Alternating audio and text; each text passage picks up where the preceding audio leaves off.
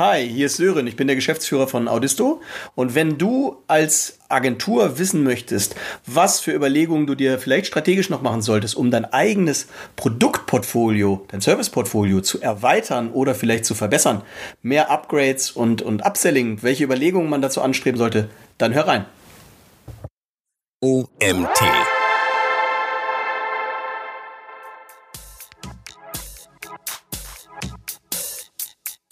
ja, der Kunde kauft diesen, diesen Audit von mir und ich als Agentur habe aber bestimmte Upgrade-Möglichkeiten. Wenn der Kunde die nicht nimmt, ist der Audit nicht schlechter. Ähm, aber wenn er sie nimmt, verdiene ich natürlich mehr Geld und wenn es ein Upgrade ist, was dem Kunden einen Mehrwert bringt, habe ich ja gleich eine verbesserte Kundenbeziehung, weil ich ihm einen zusätzlichen Pain löse. Herzlich willkommen zum OMT Online Marketing Podcast mit Mario Jung.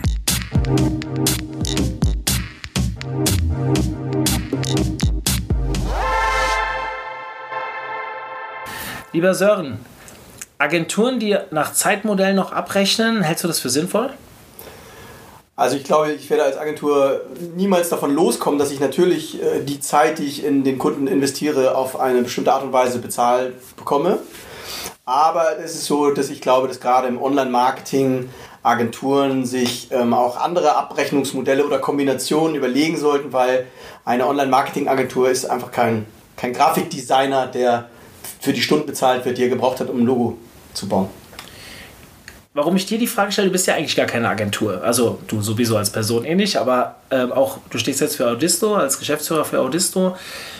Können wir nachher auch noch ein bisschen drüber reden. Was mich jetzt in erster Linie interessiert, du hast dich hier mit einem Thema bei der Campex, wo wir dieses, diese Wochenende, wollte ich gerade sagen, früher war die Campex immer am Wochenende, wo wir die zwei Tage gerade verbringen, mit einem Thema platziert, das wir auch als Headliner genommen haben, jetzt hier für diesen Podcast, Produkte im Online-Marketing entwickeln für Agenturen und Freelancer.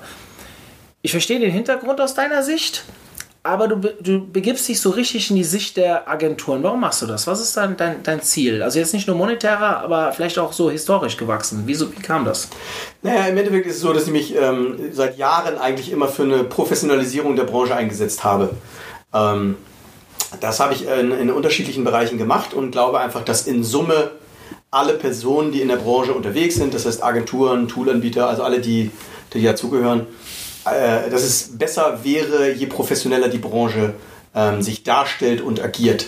Das heißt also weg von diesem äh, äh Black Hat Zeugs, Hutschi Hutschi, dem Kunden irgendwas verkaufen, was keinen Effekt hat und so. Also ich glaube einfach, dass je mehr Online-Marketing in den Einzeldisziplinen sich professionalisiert, umso größere Budgets werde ich damit erreichen können, wenn ich einfach aus dieser aus dieser esoterischen ähm, Ecke wegkomme. So, und dass ich überhaupt diesen Vortrag ähm, gewählt habe, ist daraus entstanden, dass es im letzten Jahr ähm, von äh, Marco eine Diskussionsrunde organisiert gab, wo es um ähm, Zeit gegen Geld, Abrechnungsmodelle von Agenturen ging und man in der Diskussion eigentlich gemerkt hat, wie schwer es vielen Agenturen fällt, ähm, da irgendwie auszubrechen oder auch kreativer vielleicht mit Abrechnungsmodellen umzugehen, das eigene Produktportfolio zu erweitern.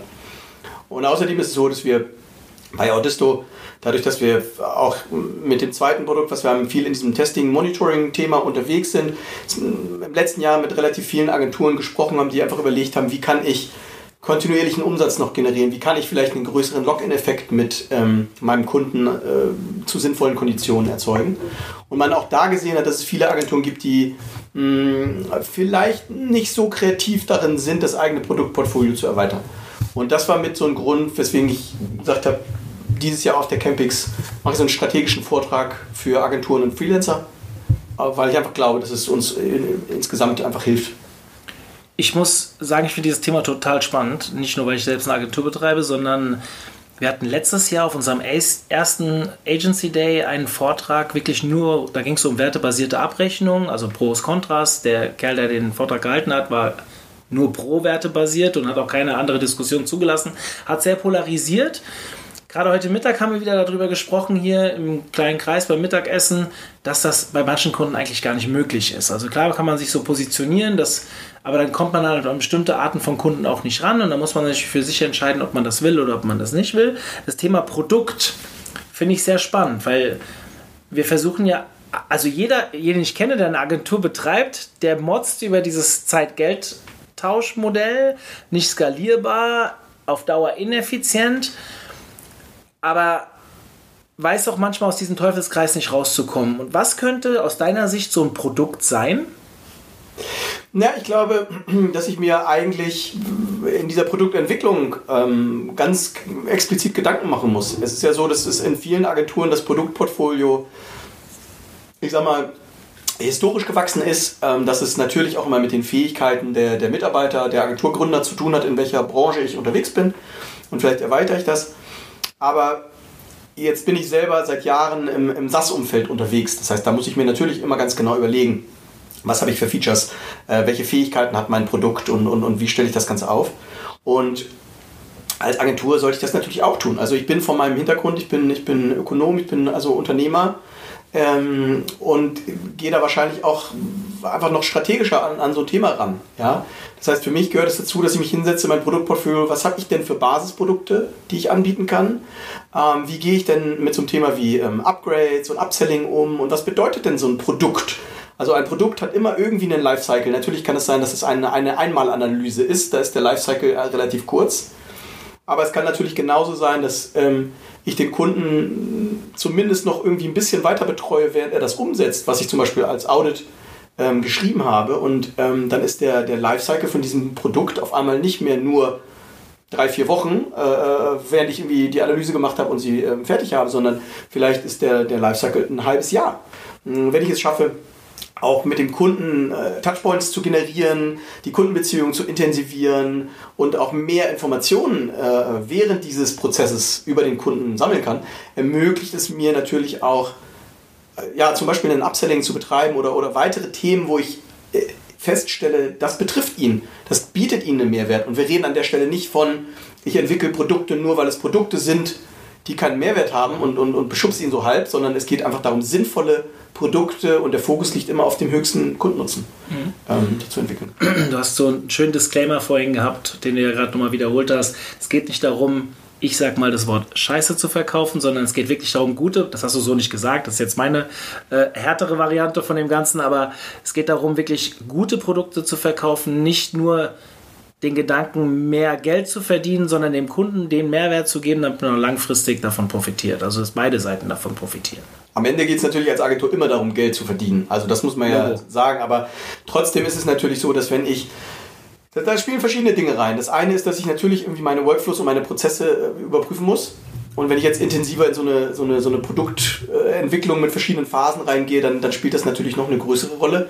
Aber es ist natürlich auch so, wenn du, einfaches Beispiel, du hast einen, einen Consultant, der verschenkt Beratungszeit. Der telefoniert immer mal wieder mit einem Kunden und das wird irgendwie nicht abgerechnet und der steckt, also setzt da keinen Riegel davor. Dann hast du am Ende des Monats hat er irgendwie anderthalb Beratungstage verschenkt, weil das irgendwie gerade ein intensiver Kunde ist und das rechnet sich nicht. Das wäre genauso, als wenn du in der Gastronomie einen Chefkoch hast, der nicht darauf achtet, dass das Steak nicht ein Fingerdick geschnitten wird, sondern zwei Fingerdick. Dann stimmt deine Kalkulation nicht mehr, das geht nicht. Das ist aber was, was man in, in, die, in die Agentur verankern muss, in die Prozesse verankern muss. Ähm, und ist natürlich am Ende äh, je besser meine, meine Prozesse, meine Workflows sind, auch den Wert der Agentur äh, immens steigert. Also das Thema äh, zieht so ein bisschen ab Projektmanagement, also gerade wenn jetzt mal ein Kunde vielleicht auch ein bisschen extremer ist oder intensiver betreut werden muss, das sehe ich auch immer wieder. Also gerade in den Gesprächen, die wir so nach dem Agency Day mit den Agenturen hatten, ähm, sobald es bei einem Kunden kritisch wird, du viel mit ihm telefonierst, das Projektmanagement oder Meetings für den Kunden hast, die quasi eine Absprache zwischen den einzelnen Online-Marketing-Disziplinen vielleicht bedeutet, erwische ich immer wieder, wie die nicht abgerechnet werden, obwohl sie eigentlich komplett auf den Kunden zu brechen sind, weil in demselben Meeting vielleicht noch zwei weitere Kunden besprochen werden und dann es nicht mehr aufgeteilt werden kann und auch nicht get getan wird. Vielleicht mal so als Hinweis auf andere, die jetzt hier zuhören, das ist ja nicht der erste, die erste Folge, wo wir Agenturprobleme besprechen. Das kam ja jetzt schon öfters vor in unserer Reihe hier ähm, was uns doch tatsächlich in den Gesprächen immer, immer wieder auffällt und dementsprechend mal vielleicht an die Hörer weitergegeben, mehr darauf zu achten. Hast du das Gefühl, dass Agenturen das auf dem Radar haben? Ich glaube, dass teilweise nicht bewusst genug darüber nachgedacht wird und dass deswegen sich dann so einschleicht. Und wenn ich ehrlich am Ende dann äh, Kasse mache, äh, dann, äh, also abrechne quasi, wie viel Zeit ich investiert habe, dann stelle ich fest, ja verdammt, also irgendwie war das nicht so gut. Ja? Und ähm, ich glaube, dass das auch was damit zu tun hat, dass ich mir vielleicht bei bestimmten Produkten und bestimmten Prozessen immer überlegen muss, was ist denn überhaupt enthalten. Also das heißt, ich, ich, ich rede da einfach sehr, also das ist ein Produkt, natürlich ist es eine, eine Dienstleistung, wie auch immer geartet. Also Beispiel, eine Agentur macht ein, ein, ein Site-Audit äh, unter bestimmten äh, Bedingungen, dann muss ich natürlich die Spielregeln festlegen. Das heißt, welche Bestandteile sind in dem Audit drin? Was ist äh, die Maximalmenge an Daten, die ich zum Beispiel für diesen Audit verwenden werde? Es gibt ja immer mal so Situationen, wo du Daten benötigst, wo es für dich über extern sehr schwierig ist, das abzuschätzen. Der Kunde hat im Zweifelsfall auch keine Ahnung davon und kann es dir nicht genau sagen. Und dann einigt man sich für das Angebot auf einen sinnvollen Mittelwert und dann fängst du an mit der Analyse und stellst fest, verdammt, das passt nicht.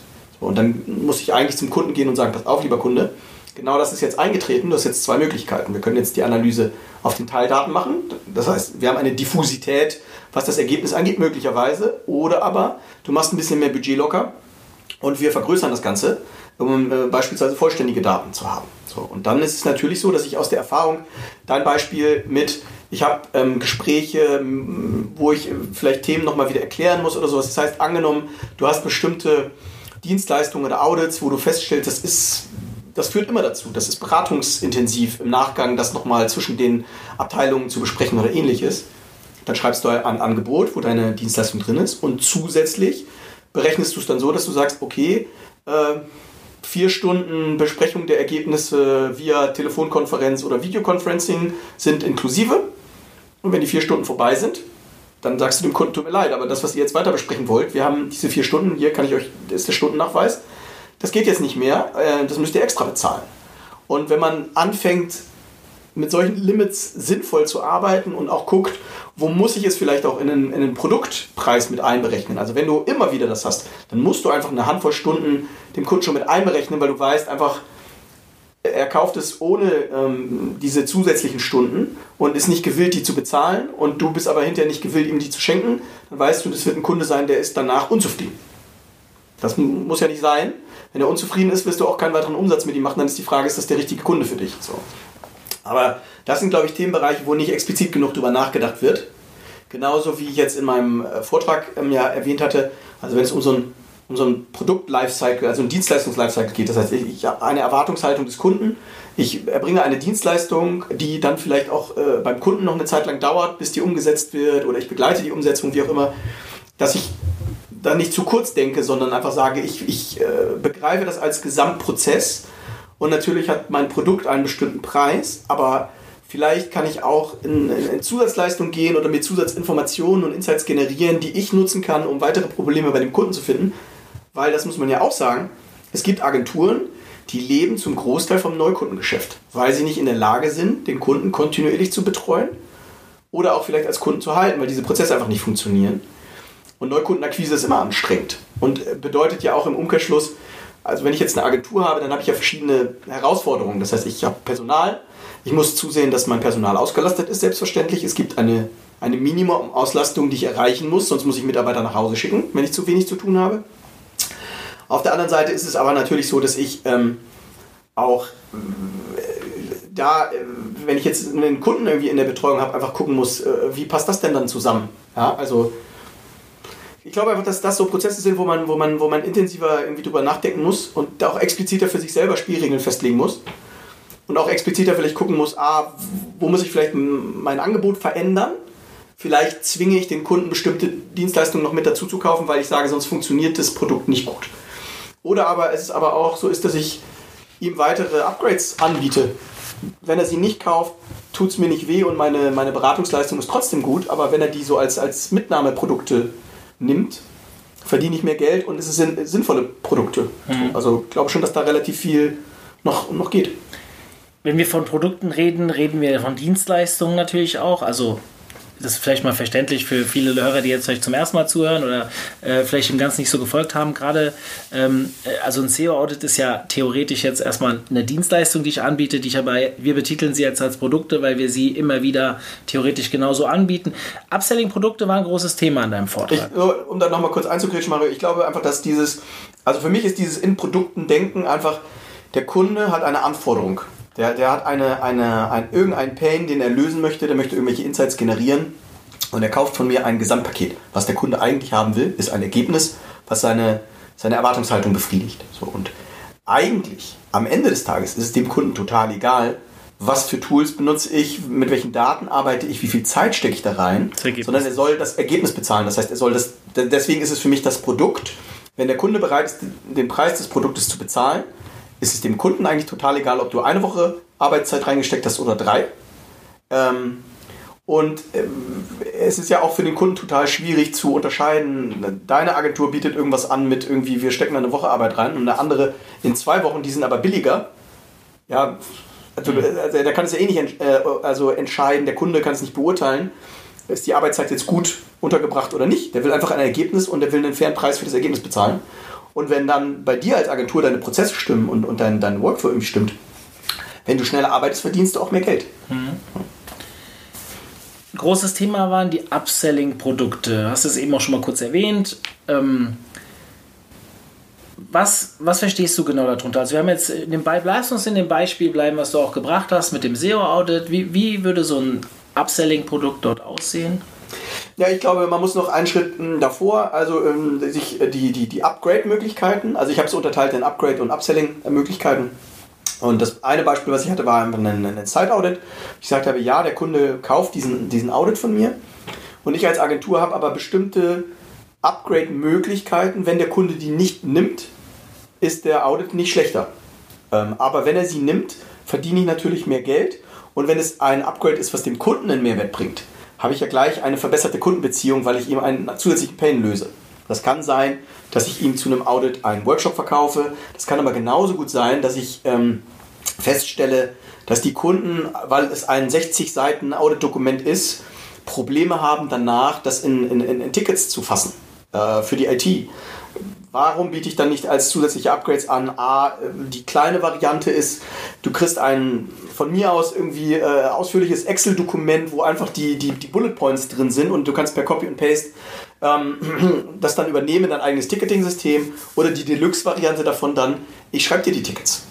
Äh, vielleicht hat der Online-Marketing-Verantwortliche keine Ahnung von dem Thema und kann mit der IT nicht so kommunizieren, dass das äh, lückenlos umgesetzt wird kann ich ja anbieten. Wenn ich das als Mitnahmeeffekt dann äh, gebucht oder der Kunde bucht es, ist das super und es bringt ihm auch noch was und ich verdiene mehr Geld. Und, und solche Mitnahmeprodukte hast du in vielen Online-Shops, wo du, wenn ich irgendwie mittlerweile bei Flaschenpost Getränke bestelle, wird mir irgendwie noch angeboten, brauchst du Klopapier und Katzenfutter und was auch immer. Also warum mache ich das als Agentur nicht wirklich auch konzeptionell? Warum ist das nicht Bestandteil meines Produktportfolios, dass ich sage, ich habe verschiedene Produkte?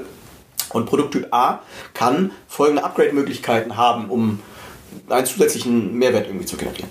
Hm. Und dann ist es so, dass ich, ähm, bleiben wir bei dem Audit-Beispiel, ich verkaufe dem Kunden also das, das Audit und ich weiß, wieder Beispiel, sechs Monate Horizont, die müssen das irgendwie umsetzen, das dauert, ich begleite das so ein bisschen mit, die haben vielleicht noch irgendwie ein bisschen Zeit gekauft, dass man nochmal Fragen stellen kann oder so alleine dadurch, dass ich ein Audit durchführe, sind in den Daten Informationen drin, die es mir ermöglichen würden, ein Upselling durchzuführen. Also Beispiel, ich mache jetzt einen, einen, so, einen, so einen technischen Audit, ähm, dann kann es sein, dass dabei herauskommt, dass ähm, der Kunde auch irgendwie eine Logfallanalyse gebrauchen könnte, weil er dort irgendwie Probleme hat. Oder es kann sein, dass ich vielleicht in so einem Site-Audit eine, eine, eine Basisstrukturanalyse, so, so, ich gucke so ein bisschen auf die Taxonomie und gebe da irgendwie Tipps das war's, weil ich aber eigentlich nur so auf so Folderbasis irgendwie denke, stelle aber fest, der braucht eigentlich ein Konzept, der braucht eine Strukturanalyse, der braucht ein Konzept dazu. Und das sind ja alles so Upgrade-Möglichkeiten. Ich habe ja die Daten. Wenn ich aber nur nach Schema F gucke und das dafür keinen Prozess habe, verpasse ich die Chance, zusätzliche äh, Umsatz zu generieren. Und im laufenden Prozess, das war das, was ich ähm, in die Überlegung gegeben hatte, war es so, dass ich gesagt habe, naja, ähm, wieso kalkuliere ich nicht in so ein Produkt einen gewissen Anteil von Basisdaten irgendwie mit rein, den ich irgendwie über einen beispielsweise zusätzlichen Zeitraum von fünf Monaten sammle, wo ich einfach eine kontinuierliche Information über den Kunden habe und ich habe ja die Kundenbeziehung, die läuft. Wir, wir sind in Kontakt. Der ist ja noch warm, der Kunde in Anführungszeichen. Das finde ich ganz einfach, ihn anzusprechen, wenn mir Dinge auffallen. Wenn ich es jetzt aber bei dieser Einmalanalyse belasse, ähm, dann bin ich fertig. Aber es kann ja sein, dass die jetzt anfangen, an ihrem System zu schrauben. Und jetzt kriegen die auf einmal Serverprobleme denen fällt das gar nicht so auf, weil die irgendwie das nicht gut genug im, im Blick haben. Du aber beispielsweise, weil du kontinuierlich in, in so einer Art Monitoring irgendwie den Kunden crawlst, siehst auf einmal, oh, äh, die haben da Probleme. Und dann redest du mit denen und dann sagen, ja, wissen wir nicht so genau, woran das liegt. Und hast du wieder die Chance, vielleicht eine, mit einer Logfile-Analyse irgendwie ihm zu helfen. Ähm, oder aber indem du mit der IT sprichst, weil der Online-Marketing-Manager, der da ist, einfach nicht so fit ist, dass er mit denen das diskutieren kann und sagt, die sagen, wir haben kein Problem. Und du sagst ja, doch, ihr habt aber ein Problem und ich kann auch das mit denen ausdiskutieren. Da stecken also viele, viele Möglichkeiten drin. Und das sind Dinge, wo ich einfach sage, das muss ich strategischer angehen. Also wieso denke ich da zu kurz und verkaufe diesen einmaligen Audit und diese 60 Seiten, die ich übergebe und das war's. Warum begleite ich den Kunden nicht besser? Und warum, ich meine, wenn du als Agentur Probleme identifizierst, die der Kunde vielleicht neu bekommt, bevor der Kunde sie hat, mega. Mhm. Also und das steigert auch den Wert für, von, von dir als Agentur und, und von deinem Consulting. Das heißt, du musst nur aufpassen, sobald du anfängst, mehr Informationen zu generieren und, und, und mehr Daten zu sammeln kontinuierlich, musst du natürlich gute Prozesse und Workflows aufbauen oder das Tool kann es vielleicht anteilig irgendwie von dir irgendwie abnehmen, ähm, damit du natürlich nicht zusätzlich in der Arbeitszeit noch in diese, in diese zusätzliche Vorleistung gehst. Das heißt, ich denke dann in so Kategorien wie, okay, einmal die Woche beim ersten Kaffee am Freitagmorgen investiert der Consultant irgendwie zwei Minuten oder fünf Minuten in so einen Kunden und wenn dein Tool-Setup oder deine, deine Insights, wie du sie dir generierst, wenn das gut genug ist, dann muss das ausreichend sein, dass du erkennst, ist irgendwas Ungewöhnliches passiert? Mhm. Ja oder nein? Und wenn die Antwort nein ist, dann gehst du zum Tagesgeschäft über und wenn die Antwort ja ist, dann guckst du vielleicht fünf Minuten länger rein und hast ja Daten und Beispiele und dann sagst du dem Kunden, lieber Kunde, pass auf, ihr erzeugt euch gerade irgendwie ein Problem. Ähm, sollen wir es für dich reparieren oder sollen wir es weiter analysieren oder so, wenn du selber nicht weißt, wo es herkommt? Mhm. Finde ich mega spannend. Also das Thema Audit, jetzt mal weg von der SEO Campix, eine SEO Audit. Wir zum Beispiel bieten Google Analytics Audit an, wir bieten ein Inbound Marketing Audit an. Also theoretisch, das war ein richtiger Game Changer bei uns, muss man wirklich sagen, weil es auch eine sehr gute Möglichkeit bietet, nach so einem Anfang, wo du auch die eine oder andere Upselling-Möglichkeit hast, jemand in einen Retainer reinzuführen. Das ist ja das, was du willst.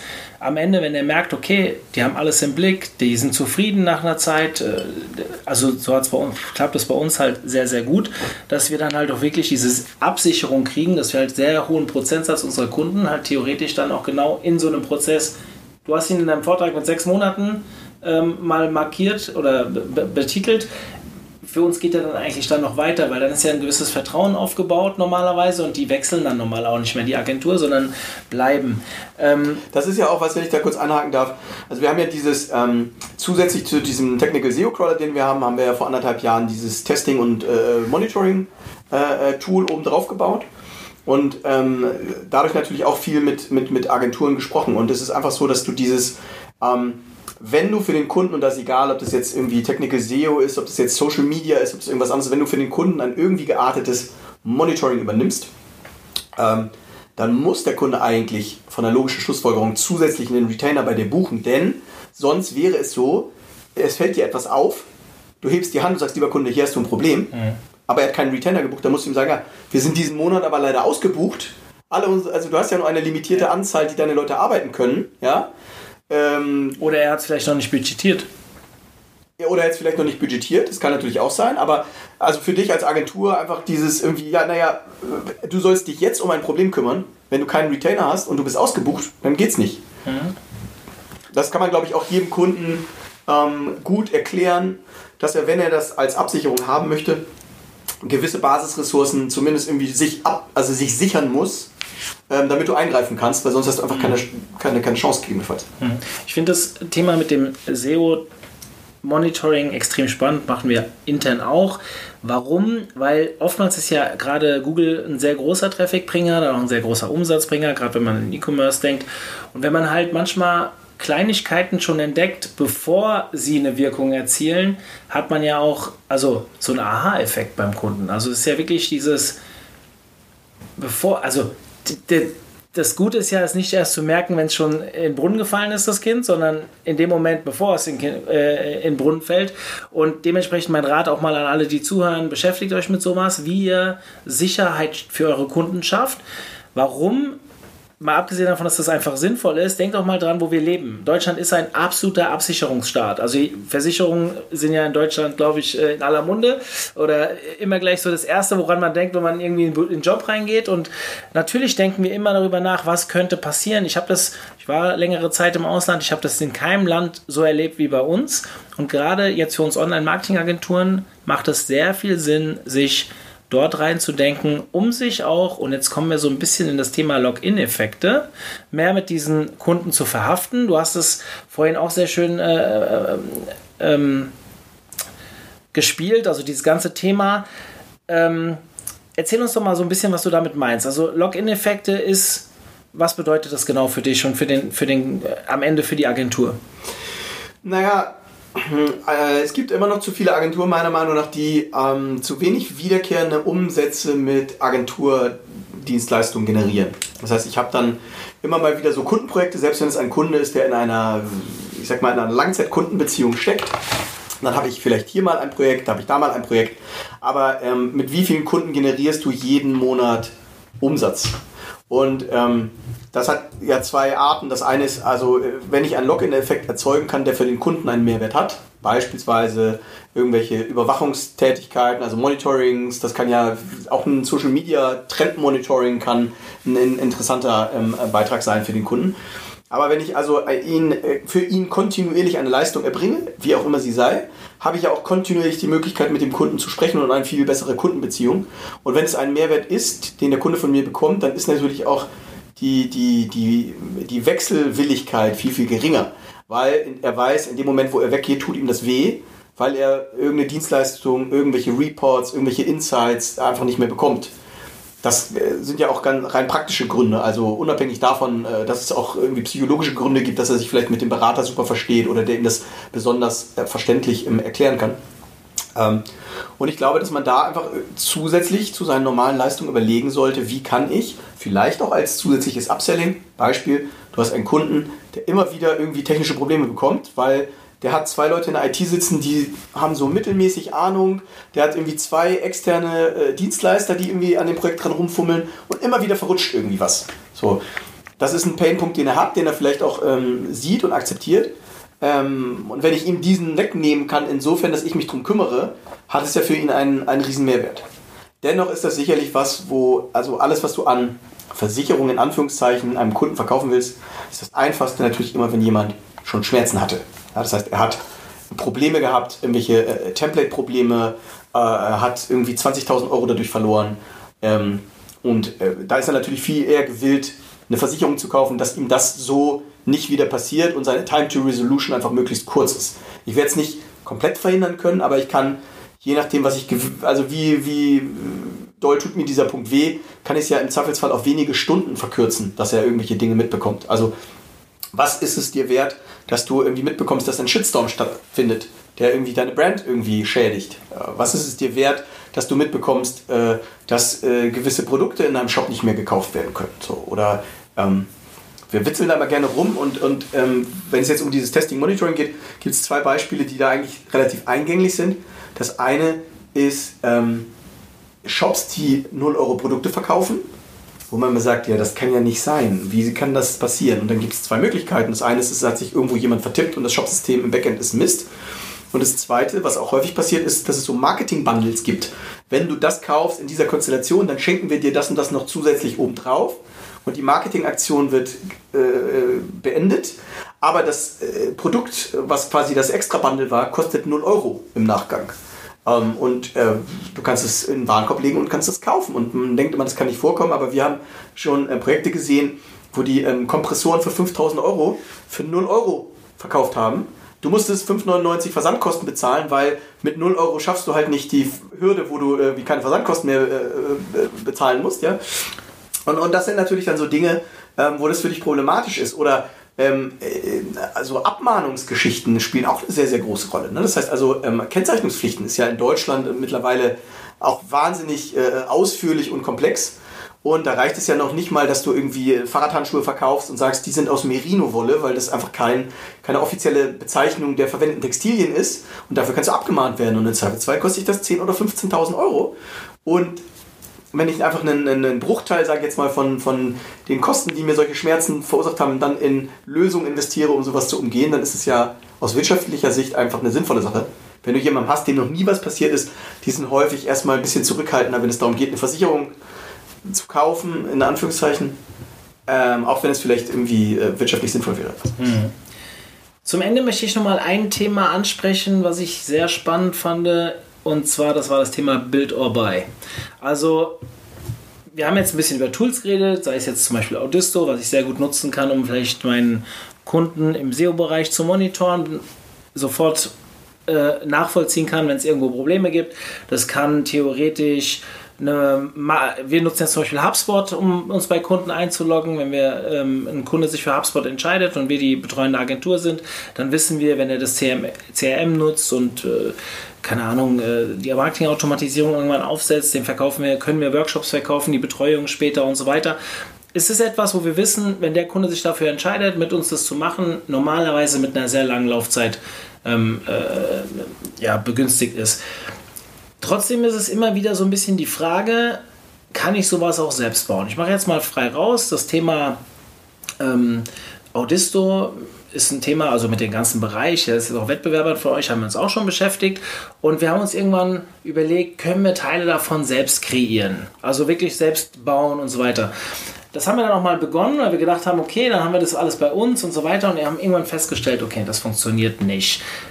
Das ist jetzt ein Einzelfall. Wie siehst du das? Also jetzt, wenn ich mich äh, also andererseits könnte ich jetzt sagen als Agentur, wenn ich jetzt so sehe, wie viel Toolkosten wir schon haben, wie viele Tools wir für unsere ganzen Bereiche benutzen, das ist mittlerweile auch ein richtiger Kostenfaktor, wo ich immer denke, hey, das müssen wir doch irgendwie reduzieren können. Wenn ich dann aber die Wirtschaftlichkeit wieder heranhole, dann kann ich wahrscheinlich bei 98% der Tools sagen, äh, die machen aber einfach Sinn, weil wenn ich die Entwicklungskosten selbst reinstecke, dann weiß ich ja gar nicht, ähm, kriege ich das jemals wieder so rein. Und was passiert denn, wenn ich das, wenn die Software mal nicht funktioniert und der, der das gebaut hat, nicht mehr da ist?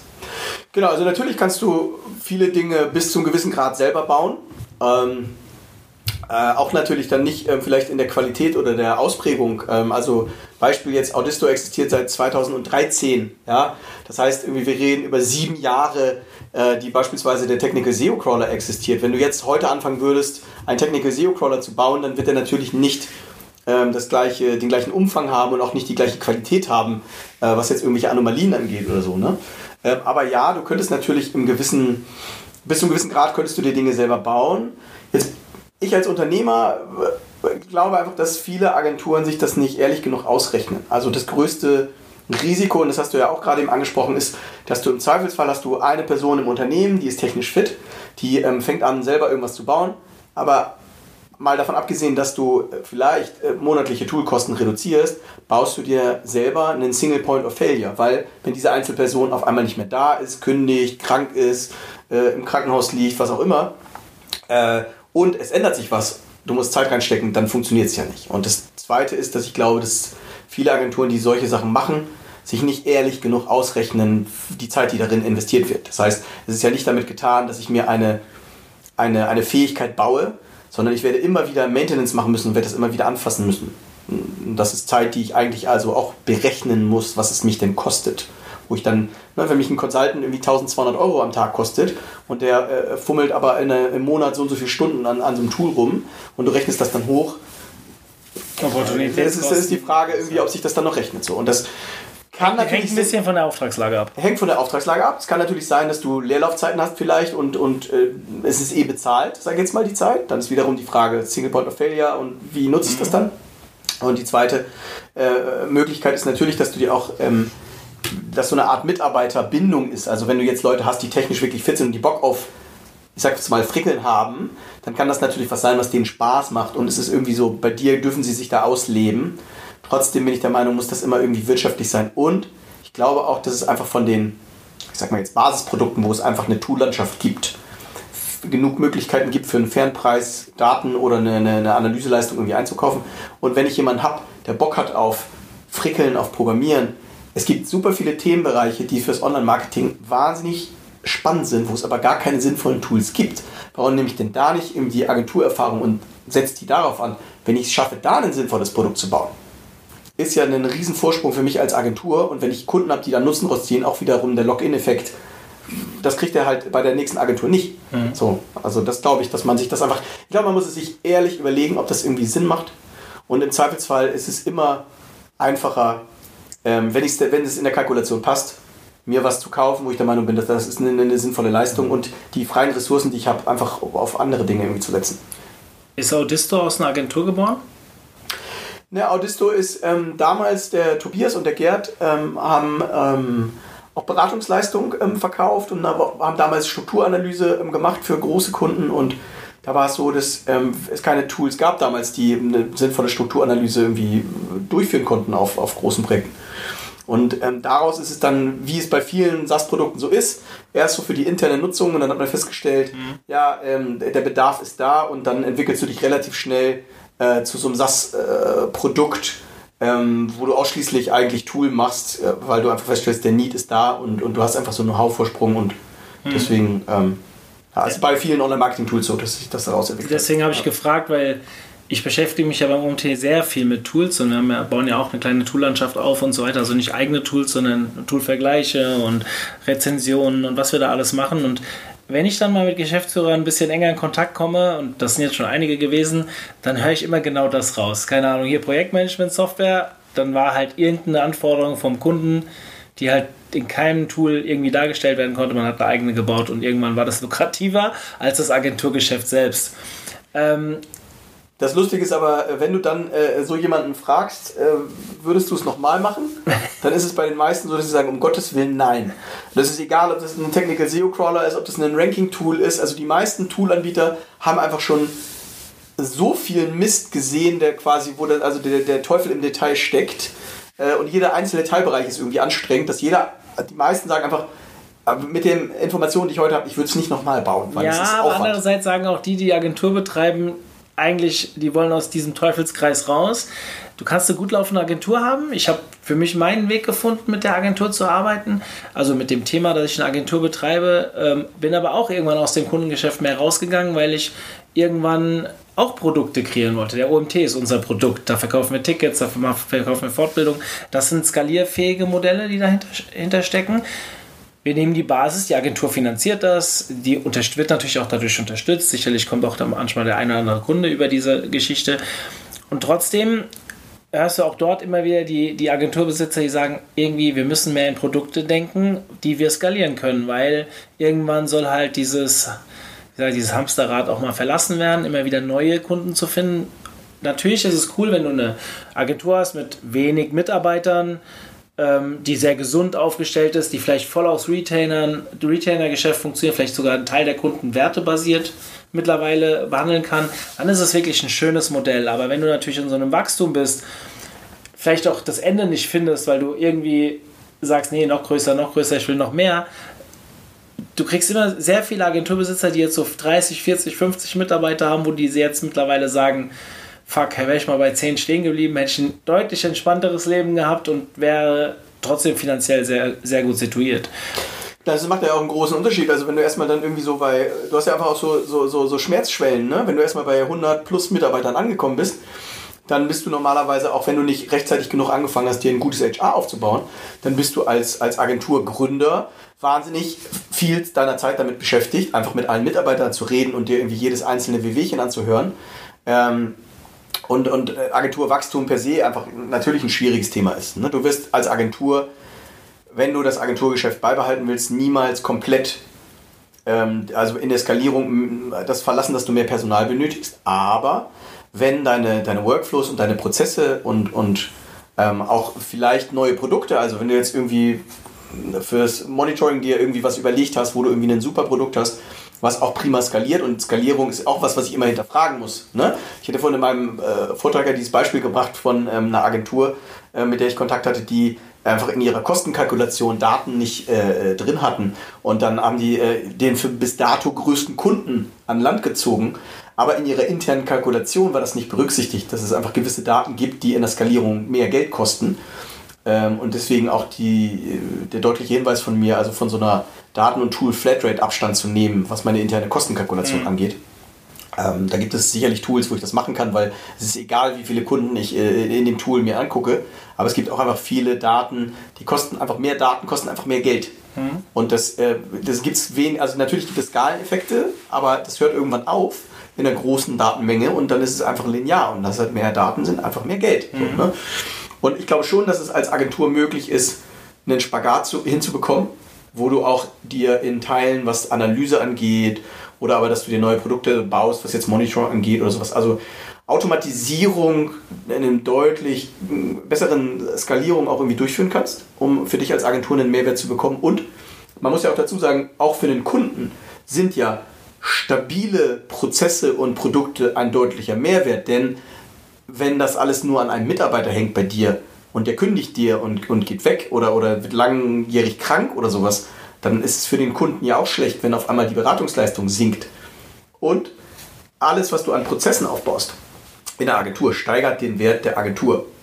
Abgesehen von anderen Faktoren. Aber es ist ja im Endeffekt so, wenn du, ähm, es sind ja über die letzten Jahre viele Agenturen verkauft, gekauft worden. Und wenn du so eine Agentur Due Diligence machst, dann ist natürlich irgendwie, spielt der Umsatz eine Rolle. Natürlich spielt es eine Rolle, wie die ähm, Kundenverträge gestaltet sind und, und wie lange habe ich diesen Umsatz sicher und, und wie ist das. Aber die nächste Frage ist, was passiert denn, wenn der Firmengründer das Unternehmen verlässt? Was passiert denn, wenn dein Head of SEO geht? Äh, können deine internen Prozesse das abfangen und, und äh, diese Personalprobleme, die du ja in vielen Bereichen auch hast bei den Agenturen, einfach gute Leute zu finden, was einfach schwierig ist. Je besser deine internen Prozesse sind und je besser deine äh, Analyse, Datenprozesse, wie auch immer irgendwie sind, umso einfacher ist es auch neue Leute darauf zu trainieren und eine, eine relativ hohe Basis, äh, eine Basis äh, Beratungsniveau irgendwie zu halten. Ja, lieber Sören, vielen Dank für deine Zeit, äh, für den sehr Input. Gerne. Äh, ich fand es sehr spannend deswegen, weil du eigentlich nicht aus der Agenturlandschaft kommst und das war so unsere erste Folge mal über Agenturen zu reden von jemandem, der eigentlich von draußen drauf schaut und vielleicht auch ein bisschen kritischer mit Agenturen umgehen kann. Deswegen vielen Dank dafür. Dir noch eine schöne Zeit hier auf der Campix und ja, äh, wir sehen uns beim Agency Day wieder. Vielen Dank. Gerne. Bis dann. In diesem Sinne, bis dann. Tschüss. Ciao.